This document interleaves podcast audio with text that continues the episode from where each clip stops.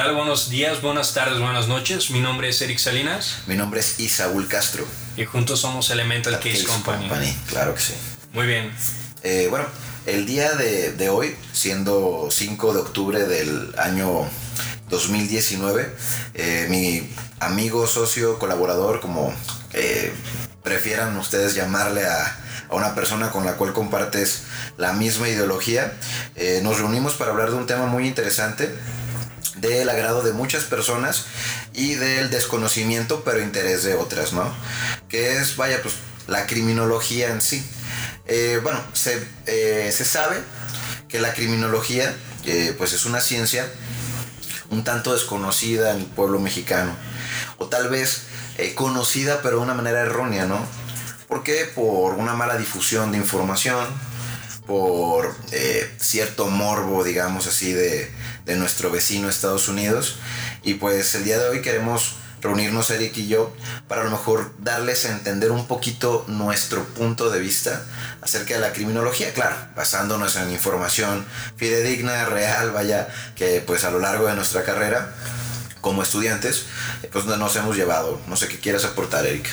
Claro, tienes razón es como quitar esos tabús o esas ideologías que erróneamente se han estado planteando, como de si soy criminólogo voy a levantar muertos, voy a hacer de CSI, etcétera, ¿no? Es explicarles realmente las áreas de oportunidad que tenemos como criminólogos, eh, qué es un criminólogo tal cual y pues actualizar un poco los conceptos, ¿por qué no? Conceptos que hemos tenido desde hace más de un siglo. No, claro. Sí, claro, por eso es muy importante, eh, así como bautizamos el bloque del día de hoy, como ¿Me haces el honor de, llamarlo, por favor? Claro que sí. Todos somos criminólogos. Eh, bueno, ¿quién te gustaría empezar con tu opinión? ¿Mi opinión? Perfecto. Vaya, eh, ¿por qué todos somos criminólogos desde mi punto de vista? Eh, un criminólogo, vaya, haciendo un resumen breve, digamos lo que es una persona que tiene conocimientos metodológicos, los cuales pueden llevar a una persona a anticiparse o tratar conductas antisociales, digámoslo de esa manera, ¿no? ¿Por qué? Porque puede ser una problemática existente y un criminólogo, eh, a lo mejor ahí puede sonar un poquito mal lo que dije, porque la metodología pues, está implícita en todas las ciencias, pero me refiero específicamente al área preventiva o de detección de conductas antisociales, ¿no? Eh, volviendo al punto, eh, quiere decir que una vez que se tengan estos conocimientos, eh, tanto preventivos o, como tratamiento hacia una persona con conductas desviadas, eh, podemos hablar que podemos eh, partir de un punto objetivo para así crear hipótesis, análisis, vaya, desde una buena observación, porque muchas personas desameritan hasta el proceso de observación, y llevar así la batuta de una posible respuesta, de una posible solución, digámoslo así, ¿no? Ya es lo más deseado, ¿no? Decir, ahorita hay esta problemática, ¿qué te parece si nos juntamos, analizamos eh, todo lo que conlleva, todos los factores que a lo mejor están influyendo para así buscar una solución?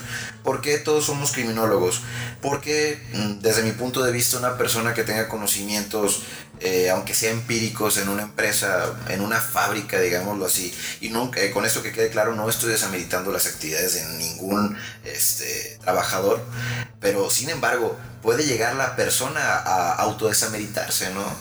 Decir, ah, ¿sabes qué? Este, no, pues yo qué voy a saber, ¿no? Yo no tengo conocimiento, no sé qué es la criminología, pero yo le puedo decir a la persona, ¿sabes qué? Tienes conocimientos criminológicos, tienes conocimientos preventivos, Tal vez no los adquiriste en una escuela, pero los adquiriste a través de la experiencia, ¿no? La experiencia, claro. Eh, sabemos bien que muchas personas tienen el título de criminólogos y van por la calle y ni siquiera saben que tienen esos dotes, ¿no? O ese conocimiento. A lo mejor un chavito que trabaja vendiendo hamburguesas tenga más experiencia incluso que una persona que se la pasa en un escritorio, ¿no? Claro. ¿Por qué? Porque interactúa directamente con la materia prima que, que, podríamos decir que son los clientes, ¿no? Que son quienes se encargan de darle productividad a su empresa, ¿no? El chavo que puede llegar a desarrollar, pues habilidades tanto auditivas, de lenguaje corporal, puede llegar a desarrollar este, habilidades como, vaya, la comunicación es esencial. Eh, se puede adaptar a, un cliente en específico, ¿no? Puede crearse un propio perfil de un cliente eh, con generalidades muy parecidas, ¿no? Claro, de hecho eh, va, muy relacionado con lo que mencionas acerca de la observación, que, que, muy pocas personas toman la importancia que tiene.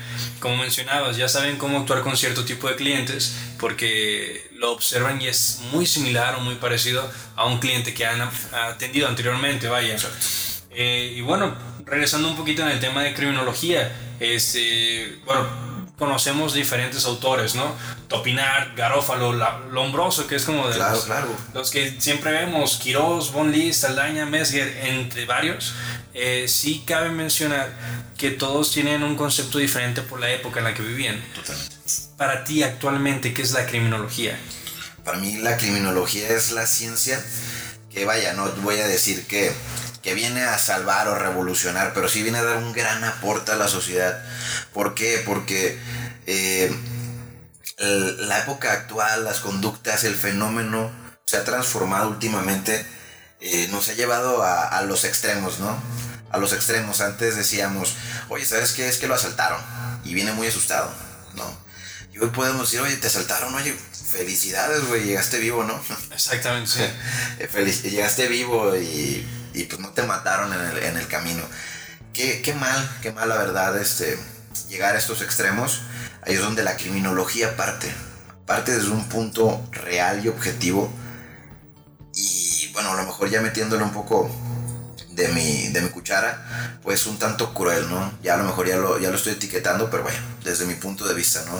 Las conductas que últimamente se han desempeñado. ¿Por qué? Por diversos factores, vaya, una, una falta de tejido social, una falta de cohesión social, esta inhibición de sentimientos ¿no? hacia el prójimo, hacia el planeta, hacia los seres vivos en general. Eh, ¿Qué es lo que ha ido? Pues nos ha ido mermando, ¿no? Pero tú lo mencionas como el, el punto de vista de un criminólogo. Eh, vaya, aquí lo acabo de mencionar como un civil más. Como un civil más. Como un civil más. Yo simplemente te digo la opinión como, como una persona que te da una, una explicación breve a lo mejor de cómo está la situación en su país. Eh, ahora, si quieres la opinión de un criminólogo eh, o de un profesional, digámoslo así, pues te diría que la criminología viene a, a ver tal vez lo que la ley no entiende o tal vez está dejando desapercibido. Sabemos que vaya, la ley ya ha estado avanzando, vaya, el hecho de tratar de solucionar conflictos de una manera un poquito, de una mm, más, de una mediación más pacífica, ha, ayudado mucho para, decir que, que esta que este juez, esta, este, esta ley, vaya, que, que siempre tendremos, eh, sus diferentes modalidades, pues no, no es tan fría, ¿no? Pero lo sigue siendo. ¿Por qué? Porque son normas, porque son, es un cuadrado. Para mí son cuatro paredes donde yo me puedo desenvolver como ciudadano. Ahora, pero si hablamos como un criminólogo, un criminólogo puede hablar a través del tiempo, puede hablar a través del tiempo que todavía no ha llegado, pero eh, está por a la vuelta de la esquina, digámoslo así, puede haber, hablar a través de diferentes teorías de personas en diferentes puntos, tanto de tiempo y geográficamente hablando. O sea, ¿qué, qué quiere decir? Que no estamos limitados, ¿no? Eh, vaya, para recaerlo, a lo mejor la pregunta que me hacías es, veo una, veo una conducta, un fenómeno, me pregunto como criminólogo, ¿cuál es la posible causa? Ahora, de allí tengo que partir a cómo llegó a desenvolverse hasta ese grado, porque como te, te ponía el ejemplo de la persona que asaltaba, antes, vaya, un, un robo, un asalto no, no, se, no se cometía de la manera que se hace hoy en día. Entonces, ahí tendríamos que hacer a lo mejor una retrospectiva del fenómeno y decir, oye, ¿por qué eh, hemos llegado hasta este grado, no? Ahí es donde el criminólogo tiene su gran tarea de qué? Recopilar eh, toda la información. Vaya, sabemos que la criminología es una ciencia sintética, causal, explicativa, ¿no?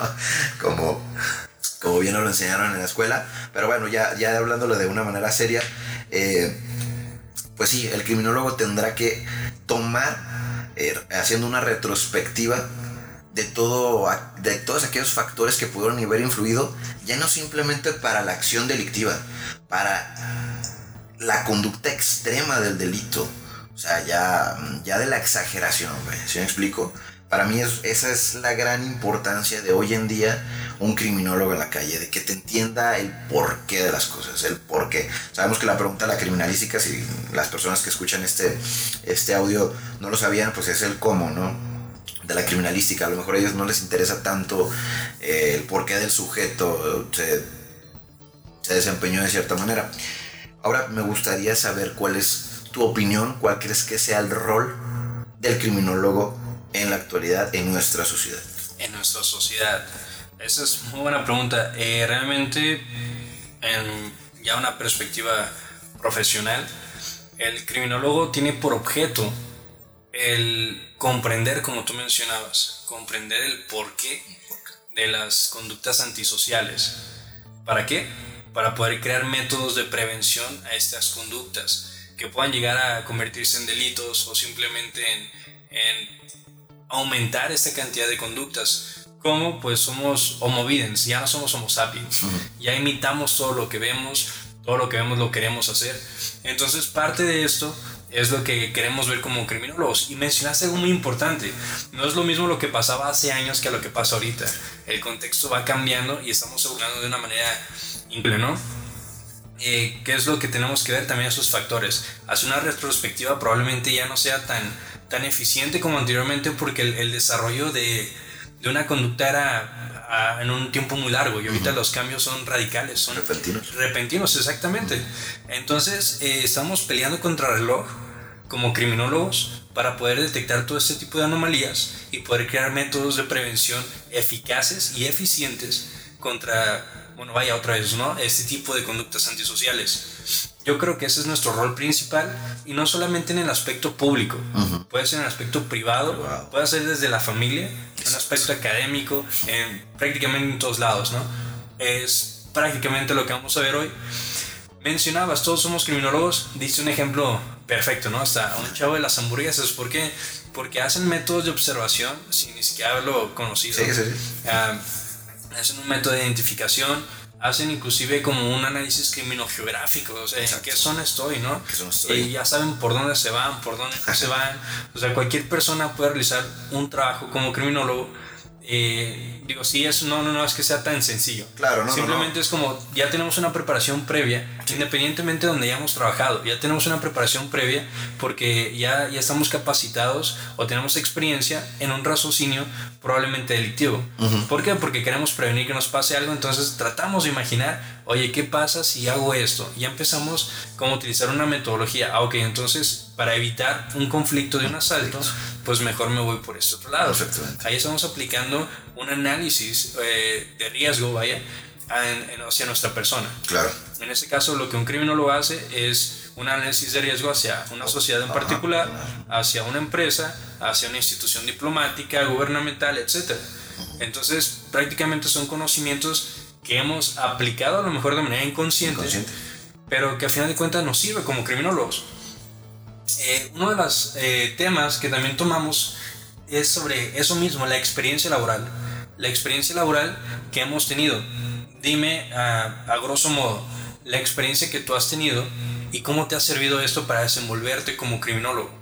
Fíjate, esa es una, es una gran premisa, eh, Eric, porque, vaya, he tenido diferentes trabajos y pues nunca desamerito, como lo dije, para mí el trabajo es sagrado, independientemente de lo que te dediques, ¿no? Y, más si puedes obtener un beneficio económico, vaya, para sustentarlo, para sustentar a tu familia, mejor dicho, o a quien depende de ti. Y más si puedes aprender de esto, ¿no? Si puedes aprender de esto, pues qué chulada, como es en mi pueblo. Eh, vaya, me voy a poner un ejemplo. Yo trabajaba en un cine, ¿no? No voy a decir la compañía, no voy a decir a lo mejor en qué sucursal. Llegué a trabajar en un cine. Vaya, te puedo decir que es de los trabajos que más experiencia me han dado más experiencia me ha dado porque tocaste muchos puntos que dije, ay, güey, tú también tragas en un cine. este, pero decía, exactamente, ¿qué es lo que empiezas a analizar? Te das cuenta de tu clientela, te das cuenta de la manera que habla tu clientela, te puedes llegar hasta dar idea de, de, de a lo mejor el nivel académico que tiene tu clientela, ¿no?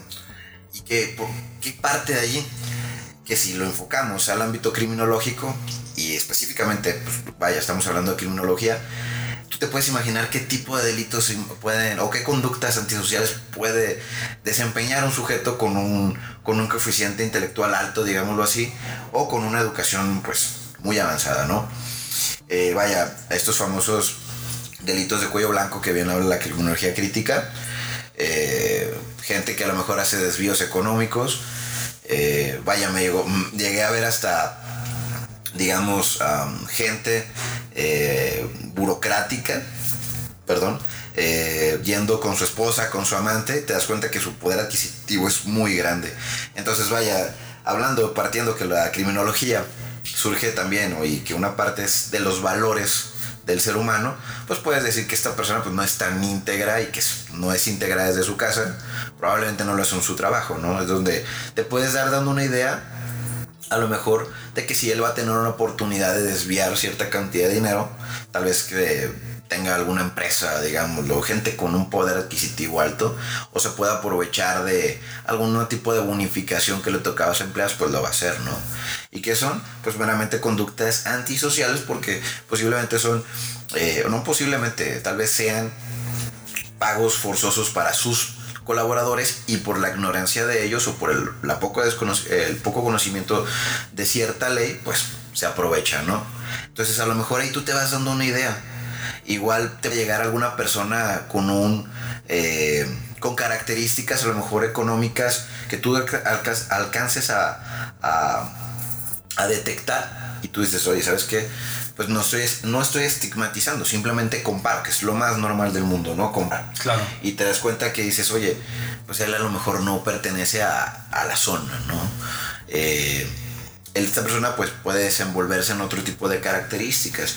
Aquí no estamos, eh, aquí no estamos etiquetando a nadie, ¿no? no. Pero simplemente estamos eh, hablando desde el pensamiento de un chavito del cine, en este caso el mío, pero pensando como un criminólogo, ¿no? Sin que esta persona se esté dando cuenta que está aplicando, vaya, un, análisis, una perfilación, aunque sea empíricamente. Claro. Ahora, ya para a lo mejor adelantarle un poquito más al tema, eh, te das cuenta también de, de, a lo mejor cómo puedes actuar ante, ante cierta situación.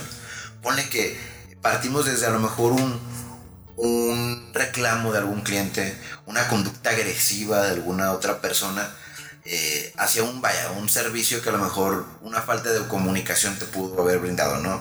Y te lleva a una situación a lo mejor no tan agradable, pero si sabes cómo actuar en ese momento, estás aplicando otra parte muy importante de la criminología, que es aplicar el conocimiento que ya adquiriste y llevarlo a, vaya, valga la redundancia, a la práctica. Ya sé, ya sé, ya conozco a mi, a mi clientela, ya sé cómo tratarla, sé qué decirles, sé qué me están pidiendo y arreglo el problema. Vaya, eso para mí es un proceso que te digo, es casi casi a través del método científico, ¿no? Creaste tu hipótesis, o sea, primero partiste de, tu pregunta, después de tu observación, eh, creaste una hipótesis, una teoría, experimentaste con ella, eh, checas los análisis y concluyes, ¿no? ¿Qué tal? ¿Funciona o no funciona? Perfecto, no funcionó. Trabajo en esta empresa. El día de mañana tal vez me funcione otra hipótesis. Ahora me gustaría también saber eh, por qué todos somos criminólogos desde un ambiente laboral para ti. Bueno, yo creo que lo hemos dicho casi todo, ¿no? El aspecto de cualquier pequeña experiencia, gran experiencia que tengas laboralmente, o inclusive no laboral, hasta socialmente Socialmente, ¿por qué? Porque si nos vamos al aspecto de cuando estabas en la calle con tus amigos de pequeño, ¿no? Sí, sí, sí. El, barrio, le llaman barrio.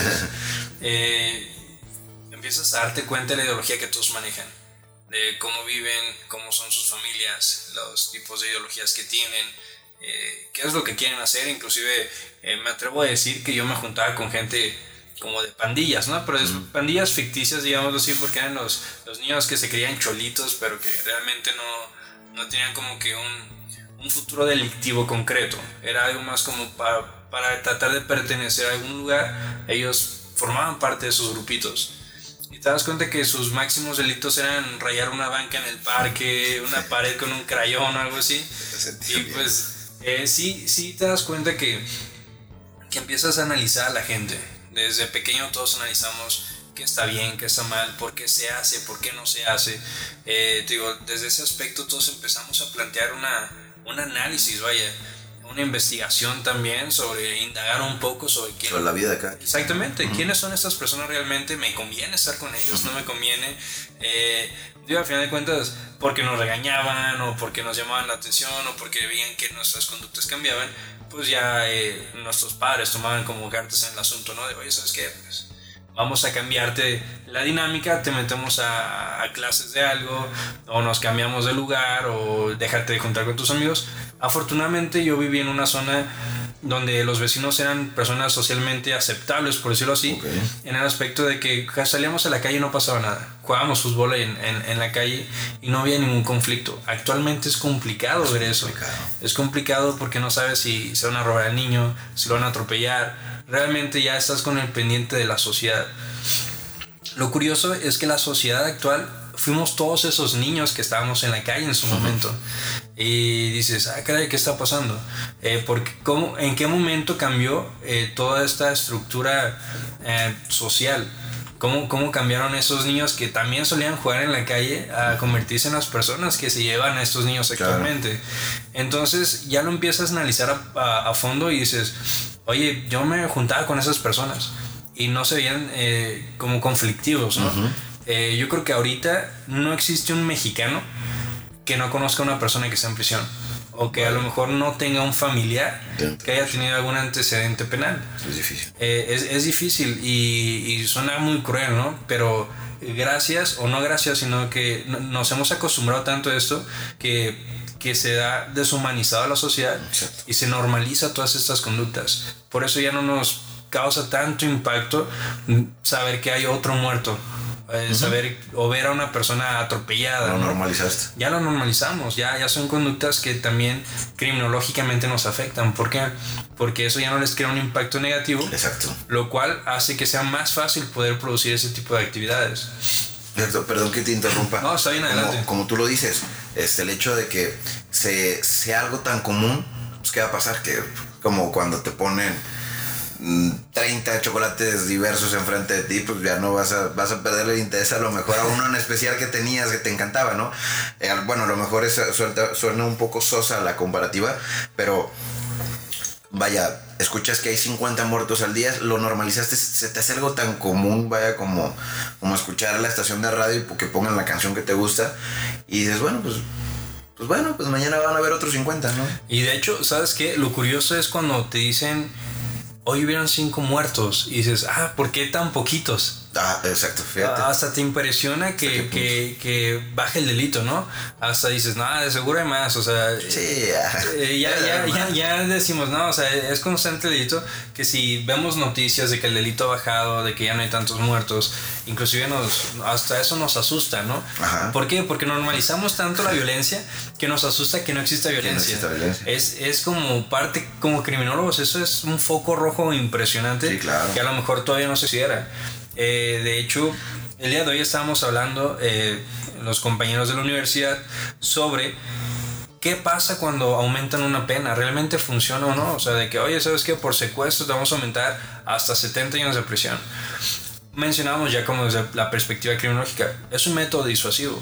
Pero se ha normalizado tanto que entren y salgan de prisión que ya no les afecta ese tipo de disuasión. Perdió fuerza ese método disuasivo, para mí, para mí. Sí, yo creo que para la mayoría. para la mayoría sí se nos hace como un método a lo mejor un poco ya obsoleto. Que de igual manera, ¿qué es lo que se pretende hacer? Pues que de la mano al aumento de normas, que se tome como si vamos a atacar esta conducta delictiva o este delito en particular, pues se van a tomar cartas en el asunto. ¿Qué vamos a hacer para erradicarlo? No solamente aumentar una, una condena, sino trabajar en ello, disminuirla, prevenir. Eh, para eso estamos los criminólogos. Es una de las, de las cuestiones por las cuales creen que estamos peleados con derecho, porque derecho se encarga como de castigar. No aplicar. O aplicar la ley. Exactamente, sancionar. Sancionar las conductas delictivas y nosotros nos encargamos de prevenirlas. Ajá, entenderlas para después. Para después prevenirlas. A final de cuentas, si no, no, no funciona nuestro trabajo, pues ellos ya tienen que aplicar el suyo. Pero si funciona nuestro trabajo realmente, pues ellos no tendrían que aplicar, ¿no? Exactamente. Es una de las cuestiones que, que también por eso, como somos una perspectiva o, una eh, mentalidad diferente a lo, que, a lo que estamos planteando respecto a qué es un delito, respecto a cómo se debe trabajar y qué son las personas y cómo se debe trabajar con ellas, pues lo vemos de diferente forma. Es una de las cuestiones por las cuales tenemos pues este pequeño roce, ¿no? O que se cree que tenemos este pequeño roce. Eh, bueno, laboralmente yo también he trabajado en, en diferentes lugares. Mi primer empleo fue eh, trabajar con un tío vendiendo garrafones de agua. Para mí fue impresionante. Yo tenía 13, 14 años. Y desde ahí te das cuenta, o sea, de estar en, de ruta en ruta, cómo va cambiando la sociedad de una colonia a otra. Y desde ahí vas percibiendo, oye, pues aquí, ¿por qué mi tío le sube las ventanas, no? ¿Por qué le pone seguros aquí? ¿Por qué por aquí se va más rápido? ¿Por qué por aquí anda con confianza y saluda a la gente? Entonces te das cuenta y desde ahí empiezas a hacer también, regresamos a lo mismo, puros análisis. Analizas la situación de manera eh, como, ¿cómo, ¿cómo se dice? Inconsciente. Inconsciente. Exacto. Eh, vamos a cortar esa parte. bien, bien. Se dice de manera inconsciente, eh, empiezas a, analizar la situación. Empiezas a analizar la situación y ya mediante vas creciendo, eh, de repente te llega un flashback, no sabes de qué, pero dices, ah, por esa colonia no me voy, mejor me voy por esa calle o o por esta otra, ¿no? Empiezas como a, forjar ese tipo de características que te van inculcando desde pequeño sobre qué es, eh, por dónde sí es mejor irte más seguro, por dónde te puedes ir más relajado y a lo mejor es como un tipo paradigma.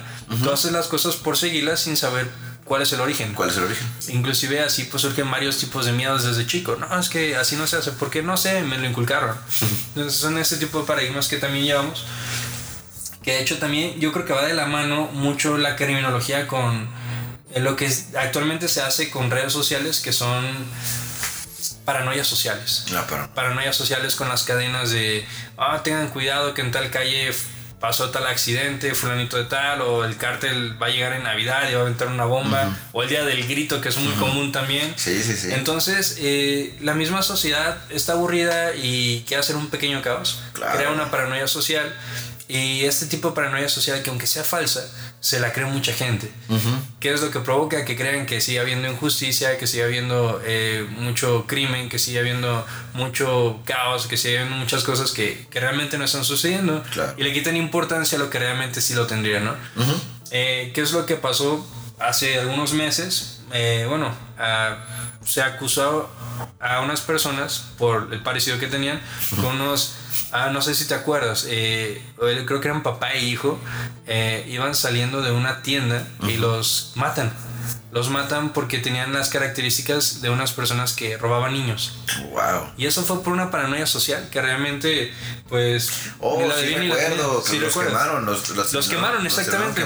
Los terminaron quemando. Metieron a todas las personas que estaban involucradas a, a la cárcel, vaya, o a los tienen en, consigna y pues los dejaron ir al final porque eran demasiados y era un tumulto de gente que no iban a poder controlar. Y que al final se dieron cuenta que pues siempre no, ¿no? Que, siempre estaban involucrados. Que sí, ni la debían ni la temían, simplemente estaban en el lugar incorrecto. Exactamente. Lamentablemente, esta es una de las consecuencias de una paranoia social. Como criminólogos es otra de las áreas de oportunidad que tenemos, el, el atacar todos estos rasgos sociales que realmente no podemos prevenir al 100%, pero que si ya tenemos noción de qué es lo que se está haciendo continuamente, pues podemos crear a lo mejor una metodología que no le hemos tomado la importancia que se debería, probablemente porque volvemos a lo mismo, ¿no? Hay, hay como prioridades, como cuestión algo que está pasando constantemente, pues es lo que quiero erradicar primero. Claro. Que bueno, ya las paranoias sociales están volviendo una constante también. Claro. Algo que a mí me gustaría añadir, eh, que ahorita lo, lo mencionaste, es... Eh, ya a partir de que generas este conocimiento empírico, como tú, como tú pones el ejemplo, bueno, este, este trabajo con tu tío, eh, a lo mejor yo que te podría decir que te diferencia a Eric, el chavito que le ayuda con los garrafones a su tío, con su conocimiento preventivo para su persona, a un criminólogo. A lo mejor ni siquiera te diría el título, a lo mejor te diría eh, cómo, cómo ves la problemática, ¿no? Porque es diferente a un chavito que diga, ah, no, pues yo me cuido y hasta aquí me quedo. A decir, oye, ¿sabes qué? Estoy comprometido con mi sociedad para buscar una solución, ¿no? A lo mejor muchos dirán, ah, pues no es tan fácil, ¿no? No tengo las cuestiones mediáticas, no tengo el capital como para yo crear un, un método preventivo. Es más, aunque quisiera abrir unas canchitas aquí, no, pues no, no se puede, ¿no? Aunque quisiera poner aquí a hacer deporte con los chavos, pues no tengo el dinero y diferentes cuestiones. Pero sin embargo, no, no aplica porque sí podemos crear un ambiente eh, de importancia hacia el prójimo desde tu propio núcleo. Desde tu propio núcleo. ¿Cómo? Vaya, a mí se me hace muy importante, soy un costumbrista de el buenos días. Sí. Y, y de iniciar un buen día, ¿no? ¿Por qué? Porque inmediatamente lo que vas a hacer es tratar de decirle al mundo, oye, estoy de buenas porque tú no lo estás, ¿no? Inconscientemente puedes generar un buen día en una persona que probablemente no lo iba a tener. ¿Qué puedes generar con eso? Pues que a lo mejor en su trabajo no desemboque algún tipo de, de, de conducta que lo vaya a perjudicar a él y otras personas. Que en el tráfico probablemente se vaya a tomar un respiro para no actuar como, pues, como un salvaje, ¿no? Decir, ¿sabes qué es un buen día? Pues ¿por qué tengo que, que arruinarlo, ¿no? Con, con un poco de estrés, ¿no? ¿Cuál un poco de estrés? Que ya es muchísimo. Entonces yo te digo, ¿se, ¿se puede crear una prevención sin dinero? Claro que se puede. Claro que se puede, ¿no?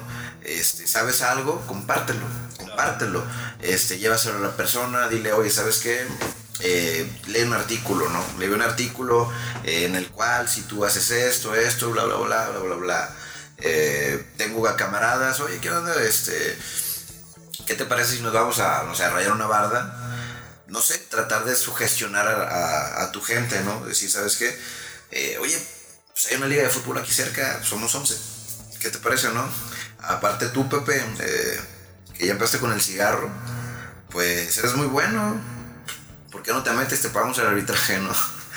Eh, eso a lo mejor para mí serían métodos, eh, aunque sean muy chistosos o muy pequeños, a lo mejor tratar de prevenir, ¿no? Decir, ¿sabes qué? Estoy rodeado de gente que, vaya, les doy dos años para que hagan una tontería, ¿no? Pues puedo, puedo hacerles ver a lo mejor un talento que tienen, un talento que tienen, alguna característica que los haga especiales y que lo puedan aprovechar. Vaya, Eric, te lo puedo casi hasta jurar que lo has hecho alguna vez en tu vida. ¿Me explico? Eh, vaya, no, no debo decirlo yo porque se ve mal, ¿no? Pero, pues claro, y para mí es un honor hacerlo. Obviamente cuando existe un, un medio mayor, ¿no? Y, y te nace de, de, corazón, como dicen, pues es mucho, mucho, mucho más gratificante y a veces tiene mayor impacto. A veces tiene mayor impacto, fíjate, así súper rápido me acuerdo que una vez eh, acababa de cerrar un, pequeño negocio, fue bien en la semana y quise pasar a comer una hamburguesa, ¿no? Para festejar antes de irme a, una, a otro festejo, a día de festejo. Y me topé con una persona que estaba en, en una gama de hamburguesas muy conocidas, eh, donde daban refil gratuito, ¿no? Obviamente con tu vaso, ¿no? Que hayas adquirido allí. Y recuerdo que él lo que hacía es que sacaba vasos de la basura y, pues iba por su refil, ¿no? Tengo mi vaso, voy por mi refil. Entraba con la excusa de, que, un poco de refresco, se sentaba donde a lo mejor a un poco de migajas y, y, aprovecharlo, ¿no? Decir, bueno, aquí estoy, tengo una charola en la mano, no me puede sacar. Eh, entonces, vaya, no me cuesta nada a mí, 50, que son 50 pesos cuando puedes a lo mejor llevar un gran mensaje a una persona y invitarle a una comida, ¿no? Invitarle a una comida, a lo mejor a ello mm, de alguna manera eh, lo persuadí con mis creencias religiosas, eh, dándole a entender a él que, que, existe algo más grande, que existe algo más grande, pero aquí lo más importante, Erika, a lo que iba, es que inculcarle el hecho de decirle, oye, ¿sabes qué? ¿Cómo te ves tú ahorita? Porque yo te veo con posibilidades de cambiar. Yo te veo a ti, eh, si te doy 50 pesos comprando una cubeta de jabón y una esponja para que laves carros, inicies un, un pequeño negocio me tardé un mes para ver ese sueño cumplido. Me sentí tan bien, hermano. Me sentí tan bien porque te das cuenta que se pueden hacer las cosas. Me costó 50 pesos y mi, mi recompensa fue, ver, fue verlo a él ya ganando un dinero, eh, verlo movilizándose y saliendo adelante, ¿no? Saliendo adelante. A lo mejor dirás, oye, ¿sabes qué? ¿Por qué no hiciste otras cosas más grandes? A lo mejor por, sí, por lo que tú gustes mencionarlo, ¿no? Por tiempo, o a lo mejor por falta de atención, pero mínimo fíjate lo que logré hacer con una pequeña acción, ¿no? Ahora imagínate si lo hiciéramos con una gran acción y con haciéndolo de manera paulatina y constante. Vaya, estaríamos diciendo que, que probablemente no habría niños, no sé, haciendo malabares en la calle y siendo un foco rojo para la delincuencia organizada. Porque yo, veía, yo veía en, vaya, voy a, voy a permitirme decir su, su nombre, se llama Alfredo. Yo veía en Alfredo o una persona que pueda salir de un agujero y vaya, como dicen, sacarla del estadio, o un cuate que por hambre puede llegar a hacer una tontería. Sí, a delinquir, vaya. A delinquir, así de claro. Pues yo creo que acabas de tomar un, tomar, perdón, un tocar un tema muy importante, eh, que es parte de la educación. Yo creo que todo, todos los problemas, lo hemos mencionado en diferentes conversaciones, todos los problemas se solucionarían con esto. Entonces, ¿qué tan importante sería tener un criminólogo inclusive como en las escuelas, ¿no? Exacto. Primarias, secundarias, pero ¿por qué? Porque empiezas a detectar conductas antisociales desde los niños. Y es parte de su educación, es parte de, de su formación, vaya, digo, hay, hay, educación que se adquiere en casa, como lo son los valores, que muchas veces, eh, digo, todas las familias hacen lo que pueden por llenar de valores a, a sus núcleos familiares, pero en ocasiones hay familias que están un poco descompuestas y que el gran apoyo lo tienen por parte de las instituciones como las escuelas. ¿Qué tan importante es entonces tener un criminólogo para poder detectar ese tipo de circunstancias? ¿Qué pasaría si todos tuvieran ese tipo de ideología?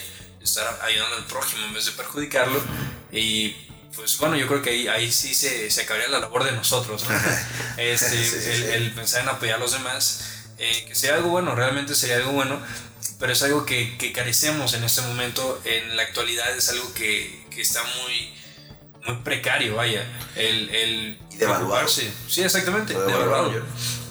Yo creo que eh, es uno de los temas que también deberíamos hablar más adelante en, en a lo mejor algún otro spot. Claro. Eh, bueno, no spot, un otro podcast eh, referente a qué tan importante es que exista un criminólogo en una escuela. Será un gran tema. Sería, sería un, gran tema. un gran tema.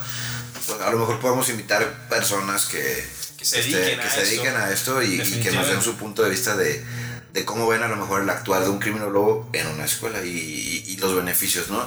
Y a lo mejor para concluir, Eric, me gustaría que me dieras tu conclusión de, de, este gran tema de todos somos criminólogos, partiendo desde, vaya el área laboral, como tú lo mencionabas, desde siendo amigos en, en, en una cuadra, eh, siendo yo a lo mejor con un desconocido, vaya, porque todos somos criminólogos, porque es buena la criminología aplicada en el día con día, ¿no? Ok, bueno, vaya, la, la conclusión es de que todos tenemos la facultad, uh -huh. la capacidad para poder comprender de manera objetiva la problemática que vivimos, eh, para poder analizar principalmente. Todos tenemos la capacidad de analizar la circunstancia en la que estamos, en la que vivimos, y analizar las posibles soluciones a los problemas que tenemos.